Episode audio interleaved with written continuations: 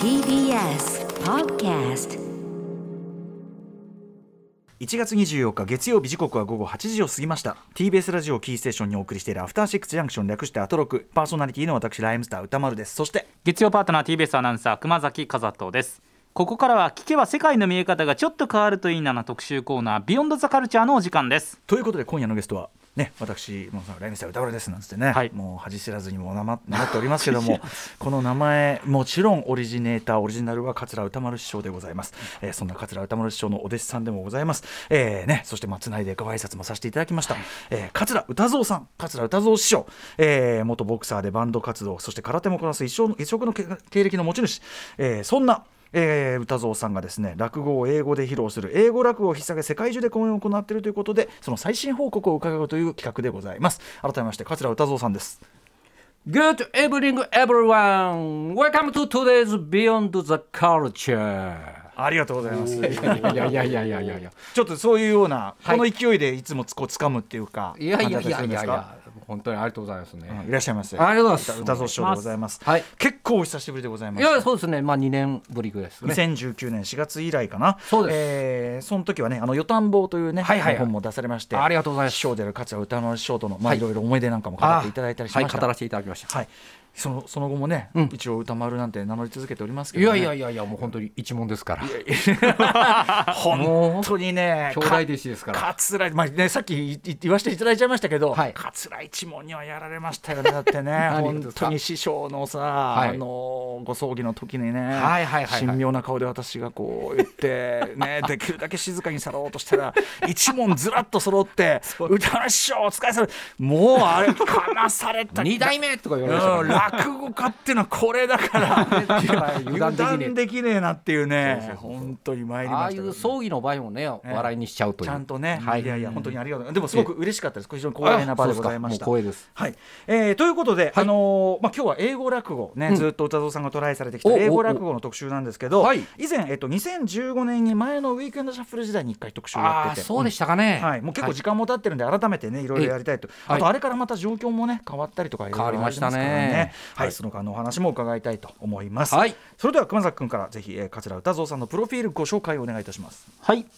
桂歌蔵さんは1990年単身でイギリスに渡り半年間放浪し話し家になることを決意され1992年に桂歌丸さんに入門されました。2つ目に昇進しますとバンド活動や空手ボクシングといった格闘技に熱中していた経歴を生かし数多くの格闘技雑誌音楽誌でエッセイやコラムを連載また CS 放送を中心に格闘技番組の司会やレポーターを務められました。2005年に真打ちに昇進。2010年より英語落語を披露するようになり以後アメリカエジプトインドフィリピンなど世界中で講座に上がっていらっしゃいますまさに世界を股にかけるいやネタにかけるいやいや、もういい加減なもんです、本当に。いやいやとんでもないですよね。はい、歌蔵さん、あの、うんちなみに、はいあの後ほども出てきます。あのイギリスに渡られ、そこで、そのお話し家になることを決意。ちょっと改めてこれちょっと後とも関係するんで、はいはいイギリスでなぜこう噺家になることを決意ってあったんいやですか？もともと僕はそのまた歌丸さんとジャンル違うけどあの当時のこのパンクニューウェーブっていうイギリスの音楽が、まあ、ええブリティッシュポップからロックから本当好きだったんですよ、うんうん。もちろん落語も好きで、まあ、要するにサブカルの人間だったんですね、でまあなんかこうねちょっと知り合いの紹介でこのあのイギリスでちょっと当時売れていたバンド、まあ、今もね活動してるんですけれどもストラングラーズというバンドの、おうん。そこのねあのジャン・ジャック・バーネルっていう、うん。まあ、ベーシスト兼ボーカリストの人、はい。そういう人がイギリスのケンブリッジでねあの空手道場やってたんですね極真空手あの。はいはい。でまあ僕もその極真空手っていうのをやってたもんで、うんうんうんうんそれでそこにちょっとまあ内弟子みたいにしてでそこで武者修行したんですよ。ロロックとロックとまず空手のそうだからそういうちょっとサブカルの走りみたいな変わったミュージシャンがいたんですね、うんうんうんだからその人のところにまあ僕も変わり種だから、うんうんでまあ行ってロンドンに行ってケンブリッジにいてずっと数ヶ月行ってそのはい内弟子で空手修行して、ええまあそのストランガーってバンドのオフィスでずっと寝泊まりしていてすごい。いやいやいやだから本当デタラメなんです生きい方が。やいやいやうんうんうん。ので行ってねなんかあんなにそのブリティッシュロックとかがすごい好きだったのにね、うん頭の中でこれはもうその当時からなんですけどずーっと流れてるのは邦楽だったりやっぱり好きな漫才落語だったうんんですよ。うんでなんかやっぱりジャパニーズだな俺は、うんうん。まあとにかく90年ですから今と違ってものすごくこうやっぱりまだまだ偏見が多いわけですよ、うんうん。あのアジア人に対する差別が。はい。だからこっちはものすごくこうラブで行ったんだけど向こうに拒否された感じだから、うんうん。だんだんこう意地になってきてやっぱり俺日本人だなと思って、ええ。で帰ってきてまあ強烈な体験をなんかこう喋りたいな、まあなんかこれを書きたいなっていうので帰ってきて、でまあ落語家になったと。ああなるほど、ね、まあかいつまんで言うとそういう感じです。でも面白いですよねそれだからイギリスでそのまあそのブリティッシュロック大好きで行って、うんうんで逆にそこで日本人的アイデンティティに強く目覚めてではい話し家、うんでそこで話し家になってからでも今度はその英語落語っていうんで今度はそこのなんていうのかな英語文化圏とのブリッジになるみたいな。それはもうでも完全にやっぱりイギリスを見返してやりたいという気持ちですよね。そうかそうかそうか。うん、だからそのトランジットでアイルフロートっていうのと行ったんで、そのまず一番最初にまあ数時間滞在したのはモスクワの空港なんですよ。ええでモスクワからそのままイギリス行ってそれが僕の海外初旅行だったんで、そのやっぱりモスクワイギリスという、うんうん。まあ、モスクワはソ連ですね。当時はソ連だったんです90年代、うんうん。うんだからまあ今のロシア。ロシアとイギリスではどんなことがあってもやりたいっていう。なるほどね。あの時の自分にリベンジじゃないけど。シレベンじゃないけど。そうですね面それはずっと長年の夢でした、はい、ちょっと今日の話のね、ちょっと動機の根本のところでもあるんで、ちょっと伺いといたんですけど、はい。でですね、えっ、と、まあ、その時もね、いろいろお話、あの、えっ、と、2015年にウィークエンドシャッフル時代お話があるので、あれから6年も経っちゃったんで、はいはいはい。あれからもね、海外公演はいろいろ行かれたんですか？あれからは行きました、えっと、あれからでもね、ずーっと2016年でしょ、だからモンゴル行って、その後ずっとね、ロシアをね、うん。5、6箇所回ってきたんですね、うん。ロシアをずーっとまず最初にサハリンに行って、はい。でその後えっとハバロフスク行って、でモスクワ近郊何箇所か回って、ではい。最後、サンクトペテルブルクって、もうほとんどヨーロッパ、えだからもう目の前はそこまで来てるって感じで、でもうちょっとだっていうので、まあ、満を持して、その2020年には絶対イギリス、ヨーロッパ行きたいと思ってたら、はい。まあ、このコロナ禍じゃないですか。でまあ、その中、なんとかその2021年の暮れに行く予定だったんですね。なるほどなるほど、うん。でもそれがちょっとこうね中止というかもうなんかこう目の前でシャッター降りたみたいなね。そんな感じになっちゃってかなりねそこは気をつされたことだと思いますけども。いやいやいやいや、うん。でもなんかこうなんていうこう結末がちょっと先に伸びた感じでいいじゃないですか。まあもうそう思う大しかないですよ。大団円が。もうそう思うしかないですよ。もう本当の完結大団円だったんですよ、うんうん。イギリスでもうその自分のね成就して思いがもうそこでもうあだから本当は12月に行ってこの1月に意気揚々と歌丸さんにそのことを報告したかったんですよ。か。凱旋報告の予定が。外線報告の予定だったら勝手にね、うんうんうん。まだ何もその頃話してなかったけど、はいはいはい。でも本当そのつもりだったんです。なるほど、うん。そうか。でもまあまあそのある意味ちょっとこここはまだまだね。まだまだ始まっちゃいねえぞというかその気分でねね。ちょっとやる感じになっちゃって、はい。でえっと、はい。英語落語シーンというかまあ歌蔵さんはずっとやってらっしゃいますけど、ちょっとはいそういうようななんていうの、えーその落語とまあその他の外国語圏というかな、うん。そこの関わりみたいなのもこの間結構ちょっとバランスの変化があったんですかね。そうですね。だからまあ英語落語っていうのを最初にやってみてまあ公用語にしてるフィリピンとかそのマレーシアでやってきたんですけど、うん。だんだんこうやっていくうちにその英語落語下人までは言わないんですけど、ええ。結局考えてみればその英語圏って公用語であるけどちゃんとした言葉で母国語で使ってるのは数国じゃないですか、あとは公用語じゃないですか、うんうん。で結局人口的に言えば結局中国だったり結局インドのヒンディー語だったりの方が多いわけですよね。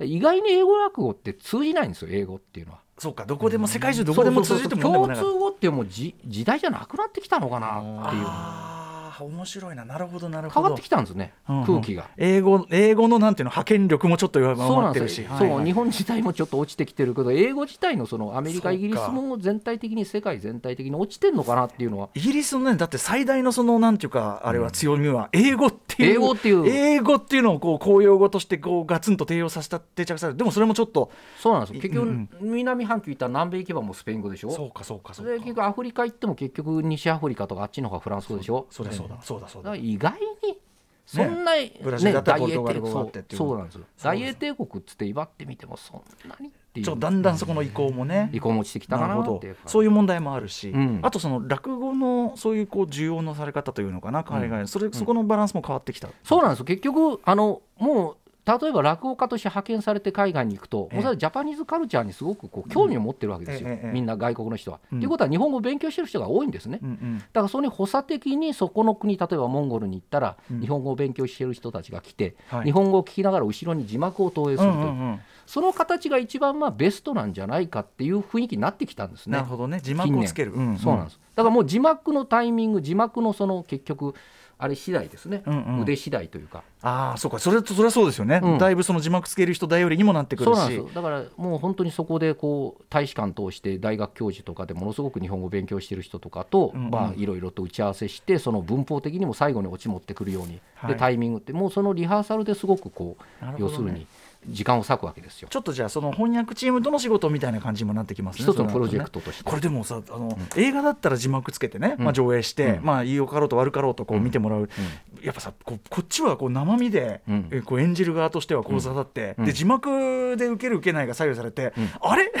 あれここ滑ってるなとか。そうそうそうそうあれ変なとこ笑ってんなとかねそういうことになって、こう全部字幕に左右されてるのもちょっとなんか多分ね演者としては変な気持ちになる瞬間もありそうだけど。あと字幕がもう完全フリーズしたらざわざわざわざわっとしてて確かにあれあれもう手手が打てないそうもう手が打てないですねそういうことありましたねなるほどなるほど、うんまああのー響きも含めてね日本語オリジナルで、まあ、見見るっていうじゅなんていうの需要というのがね、うん。海外でも高まってこれまあそれ自体はありがたいことな気もするけど、うん。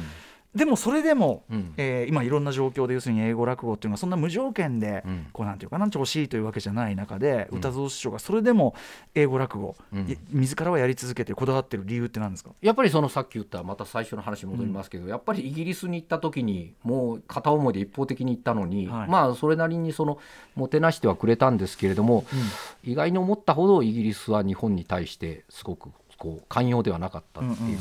じゃあなんかこの人たちを受けさせたいなっていうええ。英語で,、ええ。であんなに憧れた国カルチャーとか言葉に対して、音楽に対してあんなに憧れた国なんで、うん。まだちょっと残り火が燃えてるというか、うんうん。だから絶対いつかはやりたい、うんうん。そのためイギリス行くためにうんいろんな国でやってきたしアメリカもやらせてもらったしだから最後はイギリスだなっていう気持ちで、なるほどそんな感じでしたね。いやでもなんか僕はあとそのもう一つは多分、うん。その英語落語って、うん。要するにその一個一個がトライじゃないですか、はい。その要するになんていうかうまくいくかどうかもやりながら見つけるっていくものじゃないですか。そうですね。まあ前例ありそうでないですからね。そうそう。だからそれが、そのある意味落語っていう特に古典落語とかやっていくとそのこう、まあ、ある方の中で何か革新というかねこう、うん。新しいものを作っていくっていうのと、の中にそのそれを拡張していく動きっていうのが英語落語ならできるっていうか。まだなんかこう未知の可能性そうはありますね。そうそう、あの自分が歩いた道が全部そのまま道になるような試みだし、うん。僕そのなんか難しかったり、うん。こう誰も来てない道だからやりたくなるって、まあもちろん日本語ラップもかつてはそうだったわけだから、うん。なんかそこそこもすごくこうあんのかなと思ったんですよね。うん。まあ、そこは自分にとっての一番のチャレンジの場所かなって、もうやっぱり古典落語伝統芸能の世界にいて、うん。まあ、そうやってキャリアも真打ちになって、ええ。で養成に出てでそれで地方の公演もやって取り取ってとかそういうことをしていくともうそこで収まっちゃうんですよね。うんうん何か自分の中でなんか今日ちょっと懐かしい来てやっぱりその、うん。あこういうメディア出てこうええ紹介されるっていうのは自分がわもうちょっとに30代前半40代前半とかでええ。やんちゃしていた頃、うんそういう肩書きでうんうん。やっていたような、はい。ボクシング熱中してどうのこうの、ええ。格闘技やってっていう、うん。それは今となってはもう50代半ば過ぎですから、うんうん。ちょっと自分的にはあまりこうねもうそこら辺は置いてた部分なんだけど、うんうん。だからあそうだやんちゃしてたんだな。だから英語落語その頃に始めたことだから、やっていくうんべきかなって感じましたね。いやそそこがだからいいと思います。そのちゃんとこう外との回路にもなりますしね。そう言ってくれるのは歌丸さんだけですよ。何をしてないそんなことないよ。いや本当ですよ。じゃあみんなそのみんなみんなにも言ってもらいましょうってことで今ちょっとね。そうなんですよ。今日はやってるわけですよ。あそこなんもね。う恩人でございます。ありがとうございます。何をしゃる 僕こそ恩人ですから。ねあの歌蔵さんがね。はい。はい、ということでここで一度ちょっとですね皆さん英語落語ってねさっき何度も言ってますけどどんな感じなのかということで歌蔵さんが海外で講演した時の現地でのえ？録音した音声。はいはい。これはいい。このだってどういう感じで受けてるかとか聞けるわけちだから。ょっとだれますねそれ。そんなことなんでだれる？なんでなんでいやいやちょっとだれますね。ちょ。ちょっとね一個まず音源を聞きたいんですけど、これどこの公演でやったどんな話ですか？あこれはですね、えーっと最初、えー2011年インドのニューデリーのアートフェスティバルというのを最後、えー最終日鳥のところで、えーっともう3000人ぐらいいるところのなんか強烈なところでフェスだ、うん。本当に今思い出してもう10 11年前じゃないですか、うんうん。なかなかなんだか何が何だか分かんない感じのところで。うん、どんな話だったんですか？これはですね、えーこれはあの小話最初のつかみです。小話を何本かを、えーっと羅列してありました、はい。でだんだんだんだん小話を一つ一つずつこう重ねていって、ええ。だんだん受けていって最後鉄板のあの一つの小話、うんうん。まあ大体1分半ぐらいの話を。ちょっとこれあのこれから流れるのは英語の落語なんでちょちょっともう話先にこうあどういうことなのか。そうですはい。この話はですね、まあ要するによくある小話の一つなんですけど、まあ、3歳になったねあの赤ちゃんがいて、ええ。赤ちゃんが3歳になるまで一言も口を聞かなかった、うん。でおじいさんおばあさんお父さんお母さんものすごく心配した、うん。ところが3歳になったある日の夜そのねあの赤ん坊が突然、えーおじいちゃん!」と叫んだ、うん。じゃあ家族はみんな喜んだ。ところが次の日の朝おじいちゃんがコロッと亡くなった、うん。で次の日の夜あその日の夜今度はおばあちゃんと叫んだ、そしたら翌日の朝おばあちゃんがコロッと死んじゃう、うん。でその日の夜また「お母ちゃん!」そしたらまたあ次の日の朝母親も死んでしまった、でいよいよその夜ああいよいよ父親も俺の番が来たかと思ったら「お父ちゃん!」と叫んだ、えで次の日俺の番かと思ったらおお父さんは亡くならず隣のうちの男が亡くなったという。えなるほど。う。まい。なるほどね。まあまあそんな感じです、かいつまんで言うとなるほど。ちょっとね、はい。なるほど。なるほどちょっとそういうこうそういう話でございます。そういう感じ。ということで皆さんねお分かりいただけましたでしょうか、はい。それを、えーインドのそのね、えーもう3000人ほどいるような聴衆の前ではい。やった時の音源ちょっとお聞きいただきたいと思います。どうぞ。A baby boy was born in a family, but the baby never talked until the age of three. However, the baby turned three years old. He suddenly said, Grandpa! Of course, everyone was happy. But the next day, Grandpa died.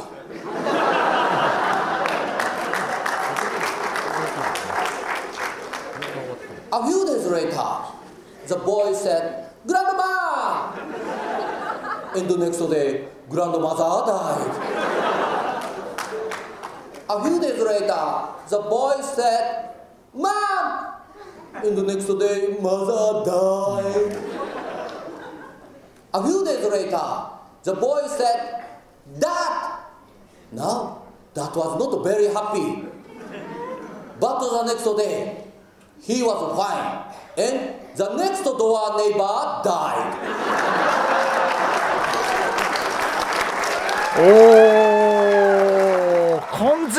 にうん完全にバカ受けじゃないですか。いやいやいやちょっとでも今聞くとまだ荒っぽいですね。荒っぽいですか？あそうですか勢いですね。ああそうですかそうですか。勢いですね、うん、いやでもね、はい。あのまず面白いと思ったのはあのおじおじいちゃんっつって、そしたらおじいちゃんが死んじゃったって、まあ、そこで受けてましたもんね。そこがオチだと思ってるんですよ、なるほどね、うん。そこでわーとか受けて、うん。でもなんかそのやっぱ抑揚がねその歌蔵さんのちょっとこうおどけた口調とかも多分汲み取ってなんかこういい感じでだんなんていうのだんだん温まっていくっていうか。そうですね。ありましたね。はい。これ現地の人は当然こうなんていうのかな、まあ当たり前のことですけど、はい。う分かってっていうかね。まあ一応分かってはいるとは思うんですけど、うんうんうん。意味は。通じたんだろうなっていう全体的にこんな感じでしたから。あのー歌蔵さんのそのはこう英語の発音とかって、はい。割とこうこうなんていうの日本日本語的発音の英語であもちろんもちろんもちろん。もちろん僕それはもう意図的にということ？いや僕はもう全然あのプロナウンスは全然ダメですよ、うん。あのなだから、あのもう日本人のしゃべるいかにも英語って感じの、でもそれでいいんだってことですよね。まあ、それで多分だからインド公用語でしょう。んうんうん。これがだからその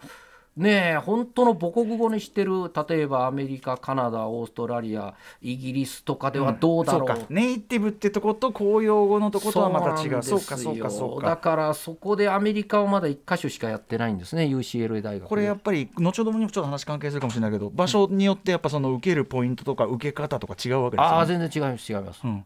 ただどこ行ってもねなんかねこれはあれなのかな、ちょっと不思議なところが受けたりすることがある、ほうほうほう。例えば今だったらねおじいちゃんのところおじいちゃんのところで、なんか話の流れなんですけど、ええ。例えばゴンスケ魚って話をやった時に、ええ。あのゴンスケがそのあのおかみさんにちょっとゴンスケゴンスケっつって、えであのあのお前は旦那がちょっとまた脇に女ができたんじゃないのかと思うのよ。お前、えー知らないのか言ったら「ええ奥様俺は知らねえだよ」っていうのを、これをですね英語で「No no no no madam I have no idea」ってここでドカーンと。ああそうなの？なんで「I have no idea」が受けるのかわからない？なんでだろうね。聞いてみたいんですよそれ。なんかでもその「I have no idea」の言い回しが面白いんですかね？なのかそのすっとぼけてる感じ？がいいのかな？面白いですね。それでお国柄も当然あるしと、あとやっぱ今みたいなちょっとこう、なんていうの、ブラックジョークっていうか、うんこうにやりとさせる。うん。こういうとこはやっぱ共通だったりする？そうですね。そこら辺がだから難しいとこですけど、ん。あの批判を受けるところもありますよ。例えば、うん。あのエジプトでやった時やっぱりそういうイスラムの国とかマレーシアでやるとイスラムの国ですから、はい。ちょっとこういう真男チックな話っていうのはああそうか。あこれちょっと気ぃつけないとそうか。下手すりゃしょっぴかれる可能性もある。犯罪だっていうね国もあるからそうなんねですこれ。そうかそれを奨励してるってことになっちゃうんですそれで笑ってなるほどなるほどちょっとそういうその国ならではの倫理ラインってのも気をつけなきゃいけないとかね。うんなるほどね、まあ、笑いってそこがねそこを攻めるとこですからねそうなんねですよ。うん。うんあとこうなんか特有のこう工夫なんていうのはありますか？そうですね。やっぱりこう例えばものすごくさっきのやつなんかだったら、まだあの頃はひたむきにもう11年前ですからあれですけどその日本語でやるにしても何にしてもジェスチャー大げさに抑揚すごくはい。上げて下げてを、うん。あの結局アニメのなんかもう主人公のような、い。トムとジェリーとか、うんうん。まあドナルドナルド・ダックみたいな、ええええ。あんな感じでもうとにかく声色表情仕草もう目が飛び出すかのような、うんうん。ベーンっていうような大きくやる。大きくやるっていうのが、まあ受けるんでしょうね。でも日本でそこまでやったらそれはちょっと臭すぎるよお前って、うんうんうん。うんまあ、そこはあえてその強調してある。あとそのあの落語特有のいろんなこうなんていうの？表現があるじゃないですか、はいはいはい。ああいうのとかっていうのもこう例えばあのセンスを使うとか、あそうですね。扇子を使う例えばそうですね。あの結局、えー、扇子が例えばあーでファンですね。だからファンあーファンペーパー。あの手ぬぐいファンペーパー。でそれをいろいろ見立てにして、ん。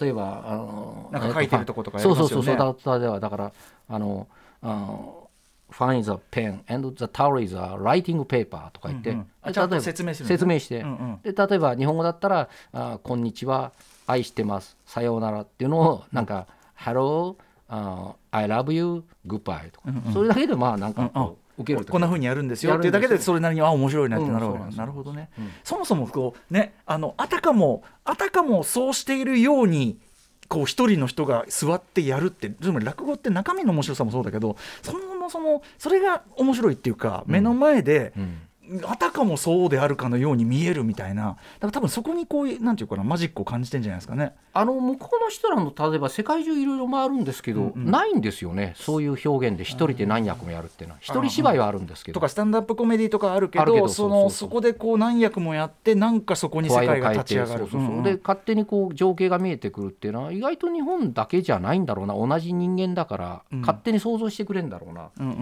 ん、そこがねそこですね。単純にそこで多分ドッと受けるっていうそうそうそうそうさあということで、はい。えー英語落語をねいろいろやってきてる歌蔵さんなんですけど、はい。えーまああの果敢に挑戦してるまあでもちょっとここらで、うん。あの大団円だっていうんでイギリスを目指したわけですねそうですね。2021年もギリギリ滑り込みで12月行きたかったわけですよ。これでもそあのお話伺うと、うん。もうなんていうかな中止とか延期とかっていうよりは結構そのさっき言ったようにもう決まってんとか目の前でドーンみたいな 状態だったんですよね。知らないですよ。だから12月1日から10日だったんですよ、ええ。うんで12月1日にあの空港に行ったんですよ、はい。ところがまあ278ぐらいですか？例のオミクロン株が、はいはい。で法律が変わっちゃったんですね、うんうん。法律というかい受け入れ側のイギリスも、えええその抗原検査でもうその検査空港でやって、で次の日にあのもう講演ができる、えはい。ところがこれが PCR 検査で変わっちゃったんですね、うんうんそうなると向こうは48時間最低かかるんですね PCR がはいはい。そうなると次の講演に間に合わない。うんうん。しかもあの行った時にそれであの結局やっぱりあの帰ってくる便がうん。欠航になっちゃったんですけどあの時はわーっと。うん。であの時日本政府もちょっと情報が錯綜していてはいはい。混乱していたのか,、確かに。新たに予約できないと。うんうん。だからもう向こうに行ったら帰れないと。うんうんうん。だからもうそんな情報になっちゃったからそれいちょっといけないんですよね。でまあ根本的なミスは言って 結局その飛行機会社が何も説明してくれなかったんですけどあの PCR 検査を事前に持っていかなきゃいけなかったんですよ。でその飛行機会社のがなかったんですよ。それが説明全然してくれてなくて、でちょっと結局持ち出しだったんで自分で安いチケット買って行ったんですよね、LCC まではないけど、えではそこの飛行機会社はその説明をしてくれてなかった、でもうんホームページにはちゃんと書いてるでしょってえこんな小さく注意書きで。なんかそういうねこうあっちゃーっていう。そういう対応まあねはい。海外旅行してる時とかまああるけどここでやられまさか成田でやられた 成田でやられるとは。あのショックが。僕だからその前にまあそんなにあれですけどあのワクチン2回接種もちょっとアナフィラキシーショックがちょっと懸念があるんで打ちたくなかったんですけどうんうんうん。2回目打ったら2回目のがまたビンゴであれだったんですよね。あのロット番号がちょっと150万本回収騒ぎっていうのがモデルあれ全くビンゴだったんですよ。あーそうなんだ。はい。まあ、あの時のショックも。あーそうか。あれはそれねまあちょっと亡くなってる方もいらっしゃるし、うんそうですよね。だからだからもうそのアナフィラキシーショックになる以前のショックで。なるほどねああだからもうそれもあっていろいろあってうんうん。それで12月行って空港で拒否されてうん。くしくもちょうどだから1991年の12月2日に、うん。その師匠のところに初めて入門に行ってっていうその日ちょうどいい、うん、そうなんです。だからそれが2021年12月2日。勝手な思い込みで向こうであさあそっかそれで。やるリバプールで落語をやるっていう。アニバーサリーだっていうのがあったんだけど。自分の中であったのももう成田でピシッとそううなっん。まあでもこれ歌蔵さん大変だったと思うけど、うん。これはねちょっとまだ結末には早いというね、うん。そういうなんかなんかこう縁の流れじゃないですか。だだからね本当すみませんあのどん底なった時にあこれもうダメだ正月とか思ってる時にちょっと自分で持ち直して気持ちになろうと思って歌丸さんねそのやっぱりあの兄弟でした。そう。そこでちょっと泣きついたら、ええ歌丸さんがやっぱ男ですから一門ですから本当に。一問ですからねそれはね。もう上げ弟子のその危機はちょっと少ないけないあ弟弟子ですかそうですか変な感じだけど歌。われいやいや。はいということで、えーまあここにいたらいやでもめちゃくちゃすでに面白いですよ話ね。あります。はいということで今夜は世界をまたにいやネタにかける落語家か桂歌蔵師匠の映画落語「世界万有記」最新報告ということでここからさらにですね歌蔵さんがどんな風に海外でも受けるように落語をアレンジされてるのか、まあ、元の話とのねその比較なんかもしながら、はいお話を伺っていこうかとよろしくお思います。願いします.時刻は8時27分です。TBS ラジオキーステーションに生放送でお送りしております。アフターシックスジャンクション。この時間は特集コーナービヨンドザカルチャーをお送りしています、えーゲストは桂歌丸師匠と私をつないでくれたおいや恩人というか兄兄弟子的な、ね、い。やいやいやもうはいそんえーな恐れ入ります、え漫画家の、えー、漫画家。落語家の落語家のえー、と桂歌蔵さんです、ははいい、よろしくお願いします。はい、いやいやありがとうございます。さあこここからは2部構成で伺っていきたいと思います。まず前半は海外でも受けるために歌蔵さんが編み出した工夫についてそして後半は実際にイギリスでの講座のために用意した英語落語を披露していただきたいと思います。はい。早速前半まずはこちらのトピック。直訳しても伝わらない海外でも受ける英語落語への KUFU 工夫とは何かということです。はい。まあ当然のことながら日本語の落語をそのまま英語にまあ直訳というかねしてもまあ伝わんない何が面白いのそうですか分かんない。ね。ダジャレが多いですから、うんうんうん。結局シャレ落ちですから落語特にさ下げんとこなんかね本当ね。もね大体そんな感じですもんね。そうなんですよ。どんな名作みたいなやつも最後のオチがすごくダジャレで落ちると。あれは何なんだっていう騙されたような気分ですよ あのあのタイトルの付け方とかさタイトルの付け方。も含めて。そう。なんでそこだけそんな投げやりなんだみたいな。そうそうそう。何なんでしょうあれって。あ れありますよね独自の。ここまでやってるのにみたいな。名人口調で炎症師匠とか梶川さんとかガーッとやってんだけど最後の最後におなんか波をほうれんげをこうっつって浴衣乗っててお材木で助かったとかそんなオチは何なんだって。だからそこがそこがメインじゃないってことなんでしょうね。そうなんですそうなんです。最後は。そこは出口っていうかね、あくそうなんでまですねそういうことなんだと思うけど。はいさあでもとはいえですね、はい。やっぱりこういろいろ変えていかなきゃいけないと、うん。うんどう工夫したのかということちょっと一例をですね、はい。伺っていきたいかなと思います。あはいはいはい。なちょっと何の話の話もしましょうかこれ演目は。そうですね。じゃあちょっととりあえず、えーさっきちらっと話したあのゴンスケ魚という話を、えーこれはですねまあまあ臨機の話ですね。おかみさんが焼き餅を焼くという。うん。あ旦那が要するにあの外で女を作ってで飯炊きのゴンスケゴンスケにちょっと、あの探ってこいと。はい。で行ったんだけどあの旦那はそのおかみさんに嘘をつくためにあの要するに隅田川に行って山田さんというや男と一緒に、あその釣りをしたと、うん。でその魚を土産に持って帰れと、はい。そしたら俺は釣りをしてたと分かるだろう、あの思うだろうでゴンスケっていうのは山育ちなんで全然魚なんか見たことないわけですよ。よで結局、う。ん。で結局そのもうとにかく魚屋って買ってこいって言ったらスケトウダラとニシンとかもうタコとか、ええ。隅田川で取れそうもない目指しも買って最後にはかまぼこまで買ってくるわけですよ。でかまかまぼこがう海由来だって海っていうか魚由来だってのは分かってんだ分かってる。んですよそうなんです。そこまでゴンスケはあれ。で、目指しっていうのは目ん玉にわらとしてってピーチクチピーチクチ出てきてこれ取ってきてだよとか、うんうん。あもうそんなことをずっと言うわけですよ。えで結局あのゴンスケはあの結局旦那に要するに2円もらってそういう口止め料もらったんです、えうんでこれらの魚は関東1円じゃ取れないのよっつったら「え奥様はもう1円じゃねえ2円もらった」っていうそういう。お後がよろしいよねお後がよろしいですね。そういやいや落ちてます落ちてますよ、そうなんです、ということででもこれはやっぱりその関東一円っていうね関東一円。という言い回しからの2円だからそうなんですまあこれもまんまじゃなかなか難しいですよね。難しいんですはい、というのをこれゴンスケ魚どのように変えたんでしょうか？これはですねだからこれ本当あの自分なりにちょっと考えたんですけど大したあれじゃないですけどいろいろ調べてて、うんうん。あの要するにまあ英訳の辞書とかいろいろ調べてて、ええ。でそのことわざみたいなのたまたまちょろっと見たら、うん。その「Fish in troubled water」って言葉なんですね、うん。どさくさに紛れて得をする漁夫の利を得るという、はい。これはそういう意味なんです。うんうん。だからまあそういう語源では荒れた魚では魚荒れた海では魚がよく釣れるみたいな、うんうんうん。そんな感じだったんでそれを「奥様 I'm sorry I just wanted to fish in troubled water」っていうオチにしたと、なるほどなるほど。シャレじゃないんで。うんうんだからまあまあねそこでまあ微妙な感じなんですけどまあ、そこそこ受ける時もあれば、なんだろうそりゃって思うとこもあるし、おまあでもまあ一応通じてんのかなみたいな感じでは、まあだからさっき言ったこうまあ話のとりあえず区切りとしての下げなわけだから、うん。まあそんぐらいにはこうなってるか。要するに気の利いたこと言ってこうポンとこう。そうなんです。まあここら辺で終わるなっていう雰囲気をこう漂わせて言えば、で頭下げれば。そこで爆笑を取るっていうことでもないわけですもんねそうなんですねだ下げで爆笑っていうのはあまりないですよね、うんそういうことじゃないですもんね。そうなんですね、うん。なのでじゃあちょ落ちてるのかどうかちょっと下がってるのかどうか、はい。えー聞いてみましょう。いやーそうですか。ではでは、えー海外でこれはどこのこれはですね多分えっとこれはえっと2015年エジプトかなんか。エジプト。はい、うん。もうもうあの時もちょうど IS かなんかがすごくこうあれしてた時でも。あのそうかね。停電になったりとか大変だったんですよ、えー途中で。で夢の中でちょうどテロでフランスでテロがあって劇場にわーってテロリストが来てダダダって客を撃つっていうそういう事件があったんで、はいその最中に行ったんで停電になった時ああ悪夢が現実だったと思いましちょたね。っとね怖くなっちゃう時もあるけど。そうなんですよ、はい。だだからそんな感じの中でちょっと喋ったはい。話でございます。ではエジプト公演でゴンスケ魚こんな感じで、えー、オチがつけましたどうぞ。奥様 I'm sorry I didn't want to get those fish at the fish market I'm sorry I just wanted to fish in troubled water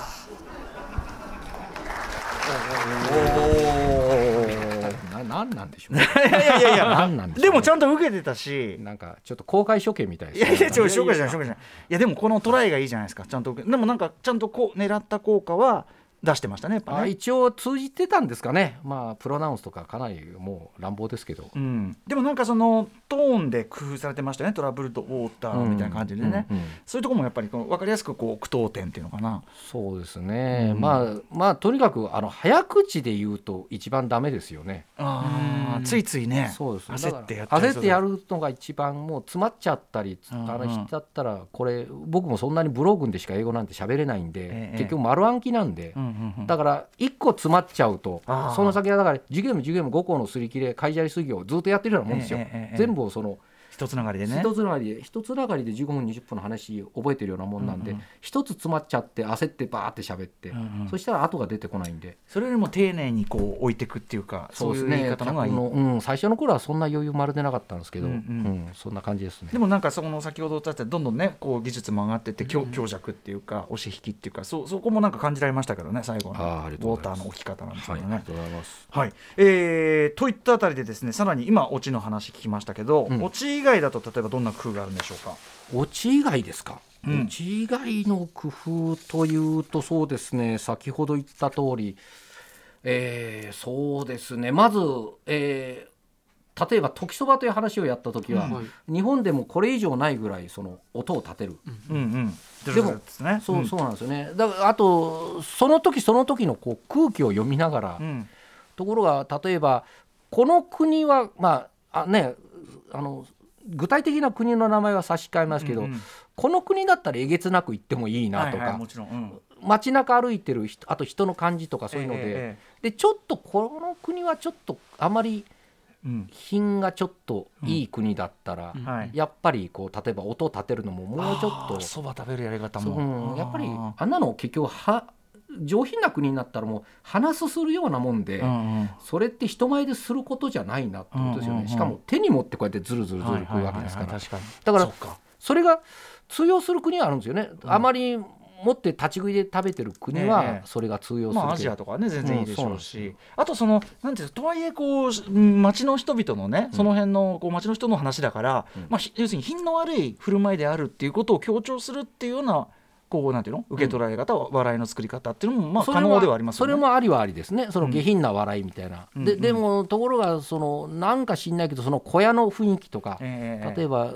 ロシアなんかそれは英語楽じゃないんですけどあカザフスタンか。カザフスタンでやった時は合力劇場とかもうん。うんアート見たりしちゃうわけですよ、もうそうかそれで前座でなんか知んないけどゆずるをみんながあのなんか歌舞伎みたいになんかカザフスタン人がもう白塗りにしてこうええ。演じた後に落語やったりするんですよ、はいはい。そこでやっぱ下品にできないですよね。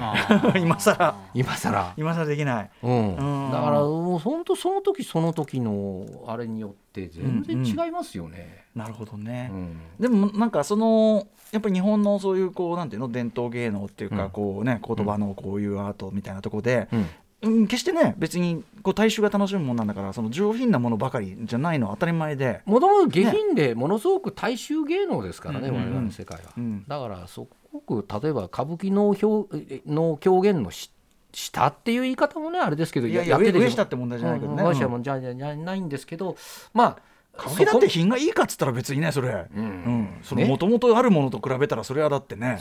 かぶいてんだからそれはね、そうそうそうそうそうそうそうですあとそうですねあの例えばお音を流してやるやつとかやったんですよ音を流すあのーこれねそんなミュージシャンのプロのミュージシャンの前で言うのちょっとおこがましいんですけど、ちょっと飛び道具でまだあの頃は30代とかええ40代の初めぐらいだったんで、あの頭山笑い岳って話があって、はいはいちょっとシュールなやつシュールなんですよ、うんうんでその話はねあの音をねプロの人にね作ってもらって。あの頭に桜が生えて。そうそうそうそうそうそうでそれをみんな見物に来るってちょちょっとね。じゃあ言っちゃってる話ですね、うん。うん。どうかしてる話どうかしてるどうかしてる話、で笑いだけっていうのも完全にラフィングマッシュルームってタイトルにして。もそんなものじゃないですか。面白い。もうぶ仏頂面で絶対にもうそのあの笑わない男に心配した奥さんが、はいええ。このマジックマッシュルーム、まラフィングマッシュルーム マジックマッシュルームじゃない。ラフィングマッシュルームを持ってきたから、はい。食べてっつって「ううん。んうん食べるかバカ野郎!」とか言って「うん。って笑い出して、でずっと笑うから笑う角に服着たるで、はいあの月お月さんとかお星さんのお金が全部降りてくるという、うんうんでそのお金を結局あの、ね、仏頂が金持ちになっちゃったんで、うんうんお月さんやあの空のお星さんがみんなまた笑い返したら、うん。お金がわーって戻っていくって。で戻っていくことはない。あんな笑いはなんか空空しいだろうみたいな、うんうん。そういうオチなんですよ。なるほどね。うん、でまあまあそんな話なんですけど、まあそれもやっぱダジャレではある。空々しい。そうそうそうそう。それも難しかったんですけどまた。まあオチもちょっとと変えてね。オチもそれも買いました買いました。でも BGM これいいっちゃう？いっちゃうな？うん。はい。あの BGM じゃあ載せてやってるんですね、はいはい。これね。どういう感じでやってるのかというのをちょっとお聞きいただきましょう。はいどうぞ。はい。あい、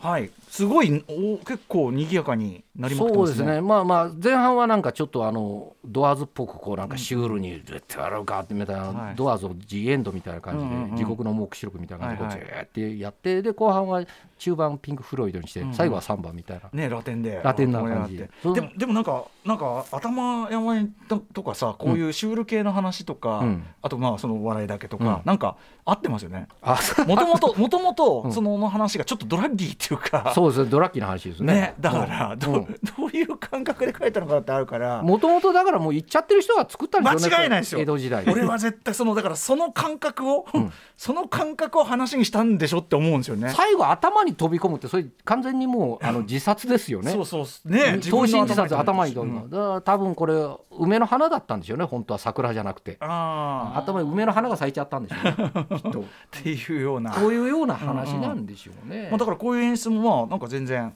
そうなんですよ。だから例えばそういうあの頭山だったらバーッとすあの桜の花が咲きましたみたいなところでバーッと桜吹雪にしたら、はい。わーっとそういうのがみんな好きだから拍手来るとか、はいはい。そういう演出はやりましたね。なるほどなるほど。はい。ということで、えーね、桂歌蔵さんの、ね、英語落語世界をちょっとねどういうふうにやってるか、えー実際の音源をね聞きながらお送りしておりますが、はい。えっ、とここでちょっとまたあれかな、うん。さっき時そばの話出ましたけど、はい。うん、時そばはどうやってやってるみたいな。時そば時そばですか？うん。時そばはさっき言ったように、あああ要するにあの時そばは結局もうこれスタンダードで皆さん知ってますよね、うんうん。だからこれを例えばひもう簡単なんですけどあの「ひふみよいつむななや今何時でへ確か9つでと111213141516これをだからそば屋っていうのはどうすりゃいいんだろうと思って「へいヌードルマン」にしたんですよ。ヌードルマンヌードルマンだよ ヌードルマンそば男ですけどね。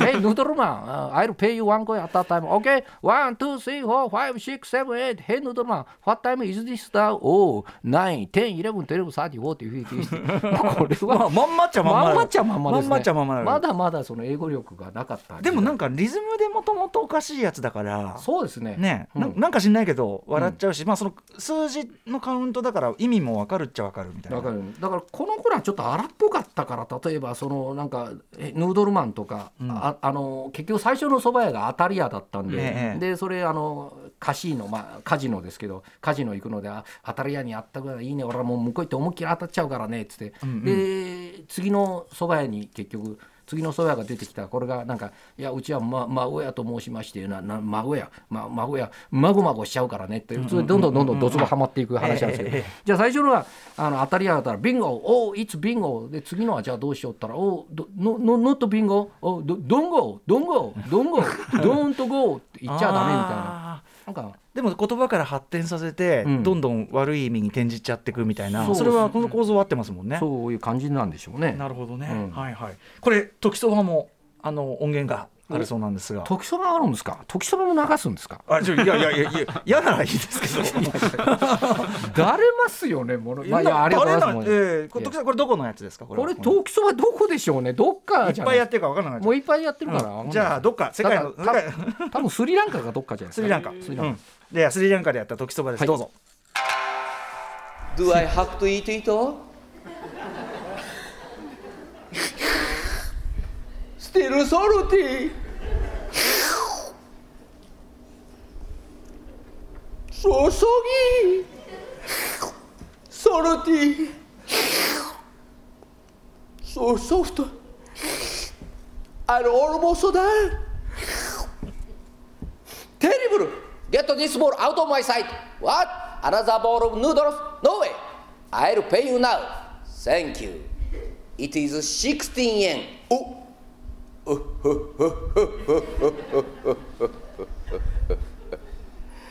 this is only part that's the same.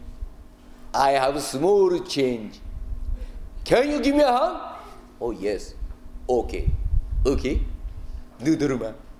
Are you ready? Are you ready to get paid? Poor noodle man. Poor noodle man. What's so funny? Nothing. Okay. One, two, three, four, five, six, seven, eight. Hey noodle man. What time is it now? Oh, four, four, five, six, seven, eight. He lost four yen. いやいやいやいやバッチリじゃないですか面白いですよ、あそうですかありがとうございます、ん、なんかもう調子で笑っちゃう感じ。そうですかね。が伝わってきますよ。あとあの「ヘイヌードルマン」でさこうしつこくこうなんていうの、うん。やるぞやるぞっていうあの高め方とかね。そうです普段よりはこう強調してやられてるんでしょうけど、い、はい。やなんともおかしいですよあれ。そうですかありがとうございます、でこで一気にこうカウントが始まるからまあ時そばがまずよくできてんだなってことかまあもしれないけど、結局そういうことですそういうことね。もう本当そうです、うん、でもなんかそそれが改めてそのあ落語の構造も面白いな構造が面白いなっていうのを見えてくるのも僕その英語を置き換えたりする時の面白みかなと思うんですよね。あーはいありがとうございます。翻訳することでねその本質そうですね。ね。うん。はい、といったあたりでですね、うん。まあいろいろね音源もね、はい。あの歌蔵さんが恥ずかしがって恥ずかしがって。嫌ならいいんですよとか言いながらね。やってますけど、はいこれちなみにええ。イギリス予定でね、その凱旋で大団円公演はどんなネタをやる予定だこったか？れですね、えー、とこれもまたテキストいろいろと頼んでですね、うん。もちろん完全に僕なんかはあの自分の力ではできないのであのいろいろ話し合いながらええ。作らせてもらったんですけど、えーこれは金明地区という与太郎という与太郎さんという、金明地区、うん、あの橋と、うん。そして、えー、タヌキが出てきて札に化けるというタヌ札という、うんうん。この2つをまあ新しく覚え直してまあちょっと死神もやってみたいなと思ったんですけど、うんうん40分あったんですけど、はい。ちょっとこのご時世今死神やるのはちょっとまあコロナ禍、まあねあのタタイムリーとも言うがどうどうどうかまあそうね。ちょっと厳しいでしょ、なるほどね、うん、だったらもう陽気な話でポーンとうんうんうん明るい話で突っ走っちゃった方がいいかなと思いましてこの2つにしまし金明宿と田野札と。はい。はいえー、こう工夫の部分とかありますか？これをやりには。これまあちょっとまだやってないからねあれだけど、うん。あのそうなんですよ。まだだからこれはあのやってないから人前でやったことないんで、ん。あの何とも言えないんですけれどもこれはそうですね。工夫の部分で言うとたこの金明地区っていうのも最後は結局やっぱりダジャレみたいになっていっちゃうんですよ、うんうん。いろいろな、うんうん。は話の。えだからもう後半をスパッと切っちゃったんですね。前半のもう山場のところでポーンと、うん。あのオチも何もないんだけどもポーンとえうん。あの終わっと笑ったところで終わらせようかなっていう感じで。へー。でまあちょっと20分ぐらいある話なんで、まあ、うんうん。15分ぐらいにして、うん。真ん中でちょうど123分なんでうんうん。真ん中でスポーンと切りました、うんうん。で田野札っていうのはそんなにダジャレもなかったんで、はい。割とすんなりいけました。田野札ちょっとあのこの後実はちょろっと時間許すか限りちょっと実演をお願いできますかみたいな どういう話かをちょっと軽く。はい、えー、タヌサツっていうのはですねあのタヌキがですねあるその男がお寺に行ったらタヌキがいじめられてたんでそのタヌキを助けたらそのタヌキが恩返しで家にやってきてで結局家の掃除して人間の子供に化けていろいろしてじゃあお前化けるのうまいんだったら今日ちょっと呉金取りが来るんで越後の呉服屋が。でそれに要するに8円の金をなんとか用意してくれって言ったら、タヌキが1枚上田でその8円札ないんだったら10円札化けるから2円お釣りをおもらいになってはっつってで10円札で化けるんですよ。えでその10円札をあの越後屋が来たら越後あの呉服屋に渡したらあタヌキが財布の中入っててえでその財布をあの食い破ってで帰ってきてあの財布の中にお金もありましたんで2円持ってきましたっていうそういう、あの金に化けた上に財布から金も盗んできたっていう、まあ恩返しだかなんだか 非常にまあそういう話なんです。えね。でもまああの景気がいい感じっていうか、ね、経験、まあうん。まあ明るい話ですね。そうということでその田野札まあ本当に触りでいいんですけど、はい。ちょっとえっ、と英語落語でこうなりますよというのを申し訳ありません。ちょっと。そうですね。じゃうん。あちょっとあのその真ん中のところにちょっとじゃあやりましょうか。はい。じゃあちょっとあのまずあの日本語でやってみて、それをちょっとね、あのこれじゃあおめえばそのさっき言ったあれですね。あのたあのタヌキが要するにあの、こ子供に化けてうん。朝起きたらもう掃除して全部してたっていう話ですね。うんで親父が「お前はそうか人間に化けたのか化けるのうめえんだな、おめえ」え化けるのは得意中の得意なんです。山でもって退屈をしますとね麓へ降りてきて札かなんかに化けて転がってるんです。人間だって欲が深いですからね。辺りを見合わせて足でちょんちょんってやってそーっと拾おうとするんですけどその手はさっと引っかいて逃げる。そのスリルとサスペンスが何とも言えない。みたいなこういうはい。ねすでに来てからね、はい、うん。でここをじゃあちょっと英語でやりますと「えー You are quite good at transforming, aren't you? Yes, sir. I'm very good at transforming. Actually, I was bored. I used to come down to the town, transform into the money bill, and just in the street. Now humans are greedy. So when they found me, they would look around to check no one was watching them. Poke me with their tool, and then secretly pick me up. At that very moment, I would scratch the human's hands and run away. Oh, what a thrill I got from doing that. まあこんな感じ。ああなるほどね。はいはいはい。いやいやいい。いい、うん、い。やでも小狸いいですよ。なんか。うん。可愛いしはい。ふざけてる感じが、はい。うん、ちゃんと出て。なんかもちろんその説明聞いてたから聞いてるのもありますけど、なんかこう分かりますよね、うんそうですか。ね熊崎君ね。わかりますあやっぱリズムと間が大事なんだなってすごくどの言語でもそうなんだなっていうところをうん。改めて感じました、一種その先ほど、じゅ全部全員がね10ゲーム10ゲームみたいにあのまとめて覚えてらっしゃるとおっしゃってるけど、はい。全体なんか音楽っていうか、そうですね、なんかやっぱ落語って音でもあんだなっていうのもすごくあそうですね。一つの節回しで15分だったら15分の一つのうんうん。壮大な曲ですよね。ね、うん。いやそういう感じがだからやっぱりこう英語落語僕一つ面白いなと思うのはその先ほども言った、本質落語のここが面白いんだなっていうその構造みたいなのがうん逆に見えてくるっていうか、はい。ああ面白い試みだよなと思いますよね。はい。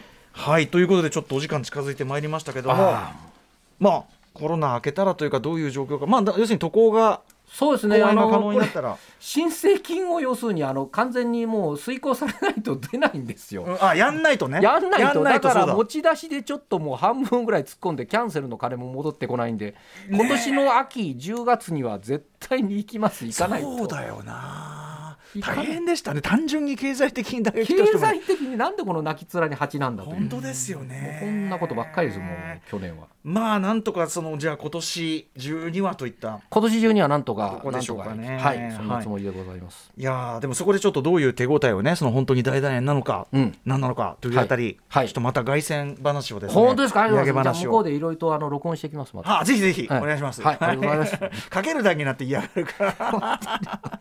ねいやでもすごい面白い。熊田君どうですか？これあのー北京北京に行く。あ北京に行くんですか？うそうなん。ですよオリンピック。クに行くんですけれども、やっぱりこう落語ってまあこのまま今の立場でもう真打ちですからそのままでいけることはいけるのにこう、うん。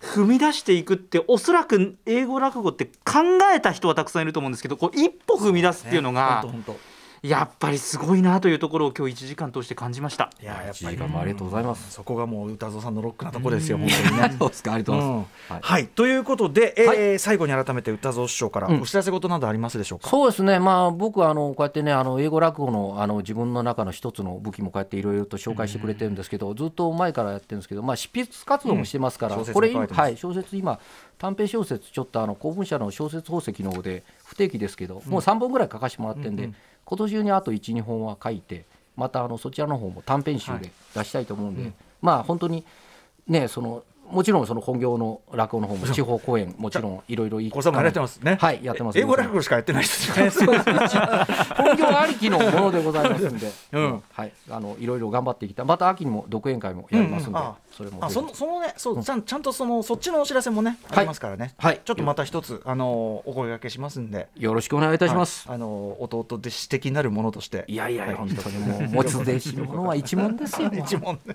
本当に肩身が狭い。といです。ということで、えー今日のゲストは英語落語で世界を股にかけて活躍される、えー、桂歌蔵さんでした。桂歌蔵さんありがとうございました。どうもありがとうございましたありがとうございました。グッドナイト。After Six Junction.